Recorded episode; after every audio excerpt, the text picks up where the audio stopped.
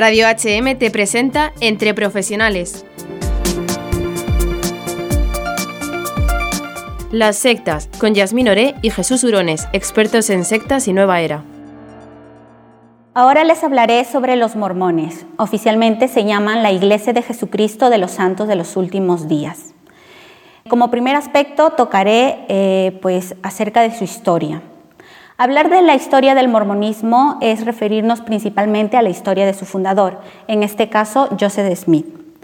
Joseph Smith nació en Sharon, Vermont, Estados Unidos, a inicios del siglo XIX. Se crió en una familia eh, cuyas prácticas eh, esencialmente eran presbiterianas, aunque Joseph Smith de adolescente eh, también tuvo una cierta influencia metodista. También habría que tomar en cuenta lo que hablan ciertos críticos o historiadores ajenos a la secta con respecto a la familia de Joseph Smith, porque si bien es cierto practicaba el presbiterianismo, también tenían una cierta tendencia al espiritismo, al ocultismo y pues a las visiones. También eh, pues ellos alegan de que Joseph Smith era un buscador de tesoros al igual que su padre. Sin embargo, para los mormones, Joseph Smith era un jovencito muy religioso que a la edad de 14 años empezó a tener muchas inquietudes, muchas dudas sobre a qué denominación religiosa debía unirse de las muchas que existían en, ese momento. Y por ello, eh, pues hace una lectura meditativa de la Biblia, específicamente en el pasaje de Santiago 1.5, que dice, el que tiene falta de sabiduría, pídala a Dios y le será dada en abundancia.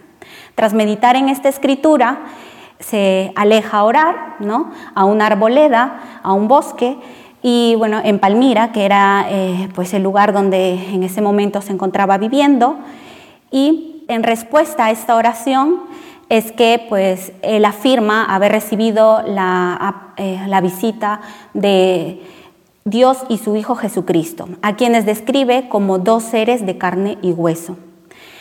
Estos, tanto Dios y Jesucristo le comunican que realmente no debía unirse a ninguna denominación religiosa porque todas ellas estaban en error y que en cambio él se iba a encargar de restaurar todas esas verdades perdidas, ¿no? y traerlas nuevamente a la tierra. Luego Joseph Smith en 1823 afirma haber recibido otra visita celestial, en este caso ya del ángel Moroni, que le traía unas planchas de oro, las cuales contenían una historia de antiguos profetas americanos y también contenía la historia de la visita que hizo Jesucristo a este continente. A su vez, el ángel le encarga traducir estas planchas al idioma inglés, ya que se encontraban en un idioma antiguo. Es así que Joseph Smith empieza la traducción y la termina en 1830, fecha en la cual también funda oficialmente eh, pues la Iglesia Mormona o la Iglesia de Jesucristo de los Santos de los Últimos Días. La funda en Nueva York. Y bueno, eh, desde ahí empieza a, pues, la expansión de esta secta, ¿no? Desde sus inicios, pues la secta tuvo muchos problemas, ¿no? Eh, a, los cuales ellos llamaban persecución religiosa, pero realmente eran acusaciones ¿no? de delitos por parte de Joseph Smith y otros líderes de la secta, pues de carácter de orden público o económico, ¿no? escándalo público y todo ello. ¿no? Entonces, pues eh, sufrían de alguna manera pues, muchas mudanzas, muchos traslados de un territorio a otro para establecerse. Es por ello pues, que se establecen en Kirtland, Ohio, un tiempo, hasta que son expulsados violentamente del condado de Jackson en Missouri.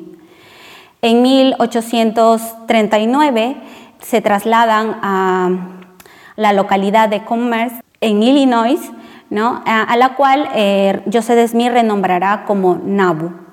Es allí donde eh, pues, se quedan o se establecen por varios años y es donde también Joseph Smith manda construir su primer templo, que vendría a ser ya de carácter secreto, ¿no? donde pues, establece unos, unos ritos nuevos ¿no?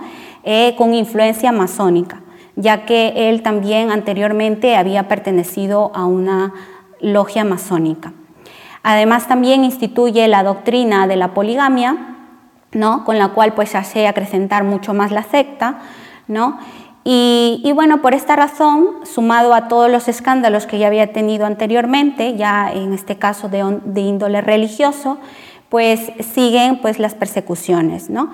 Y eh, producto de esto se publica ¿no? en un periódico pues todos estos escándalos que tenían los mormones y en respuesta a esto pues Joseph Smith manda a destruir la imprenta que hacía estas publicaciones producto de ello también es apresado ¿no? en la cárcel de Carthage, junto a su hermano Hiram Smith, y es allí pues donde finalmente muere. Estamos hablando del año 1844. Los mormones creen que realmente él muere como un mártir, como un héroe, así, así lo, lo ven, ¿no? Eh, sin embargo, pues los historiadores con mayor evidencia pues hablan de que se trató pues de una muerte debido a un tiroteo en común. Luego de la muerte de Joseph Smith se empieza a discutir sobre la sucesión, ¿no? acerca de su del liderazgo de, la secta y se produce un primer cisma dentro de la misma, ¿no? ya que por un lado eh, quienes reclamaban el poder era Emma Smith, la esposa, junto a su hijo Joseph Smith III, quien en esos momentos pues era un niño, ¿no? y alegaban pues ser los verdaderos sucesores. Por el otro lado estaba Brigham Young, quien se imponía como el verdadero sucesor, ¿no? Y pues eh, no decía él que realmente era porque lo quería, sino porque había sido por una inspiración divina y por designio divino. Entonces, pues Emma, junto a su hijo, fundan otra secta más adelante que llamarán la Iglesia Reorganizada de los Santos de los Últimos Días. Actualmente se le conoce como Comunidad de Cristo. Luego Brigham Young, junto a sus otros seguidores, en temor a todas estas represalias, a todas estas nuevas persecuciones, tras la muerte de Joseph Smith, decide abandonar Nauvoo y se va eh, pues hacia Utah, ¿no? en el cual funda la ciudad del lago Salado, o en inglés pues Salt Lake City, la cual viene a ser hasta hoy en día la sede central, la sede mundial de esta secta. Aquí también continúa con la práctica de la poligamia, también construyó otro templo. Esta práctica se dio no solamente ya por medio de los líderes, ¿no? Eh, tuvo muchas esposas, eh, al igual que Joseph Smith, sino también pues los miembros la practicaban. Pero esta práctica, como les había traído mucha más persecución, pues eh, terminan cesándola en 1890 con, a través de un manifiesto de su cuarto profeta llamado Wilford Woodruff. Desde ahí pues ya la secta ha, crecido, ahora tiene pues alrededor de 16 millones de miembros. Como segundo aspecto les hablaré acerca de sus libros canónicos. El primer libro que ellos supuestamente creen, ¿no? Te van a decir que sí creen en la Biblia, aunque realmente no es del todo cierto, ya que poseen un artículo de fe, que vendría a ser el número 8, que dice, nosotros creemos en la Biblia hasta donde esté traducida correctamente. Esto quiere decir, si encuentras pasajes bíblicos que contradicen su doctrina, te van a decir que han sido manipulados. Por esta razón, Joseph Smith hace una nueva versión de la Biblia, que llama la versión inspirada de la Biblia, pero de la cual Ahora solamente eh, los mormones aplican o creen oficialmente solo ciertos versículos. Otro libro canónico que si viene a ser el principal objeto de proselitismo vendría a ser el libro de Mormón, el cual, pues como ya os había dicho un poco en la historia, contiene toda la historia de los antiguos profetas americanos, eh, la visita de Jesucristo, ¿no? Y pues eh, ellos obviamente no te van a poder dar ninguna evidencia científica sobre, sobre esto, entonces pues te, invitan a que creas en él a través de un sentimiento, a través pues de un, convencimiento fideísta, ¿no? Y es así pues que eh, normalmente eh, dan a conocer a todas las personas. Otro libro también que contiene las doctrinas básicas ¿no? de, su credo viene a ser Doctrina y Convenios.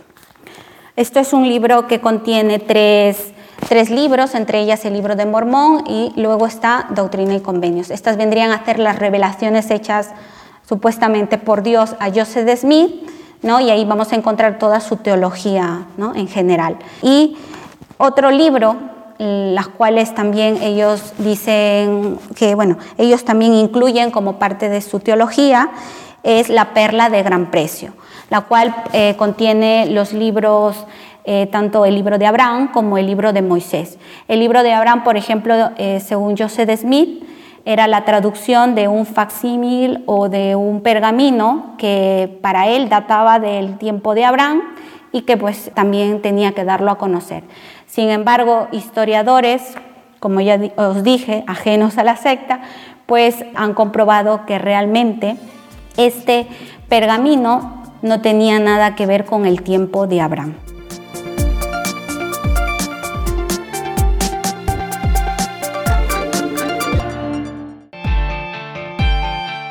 Has escuchado el programa de Entre Profesionales, aquí en Radio HM.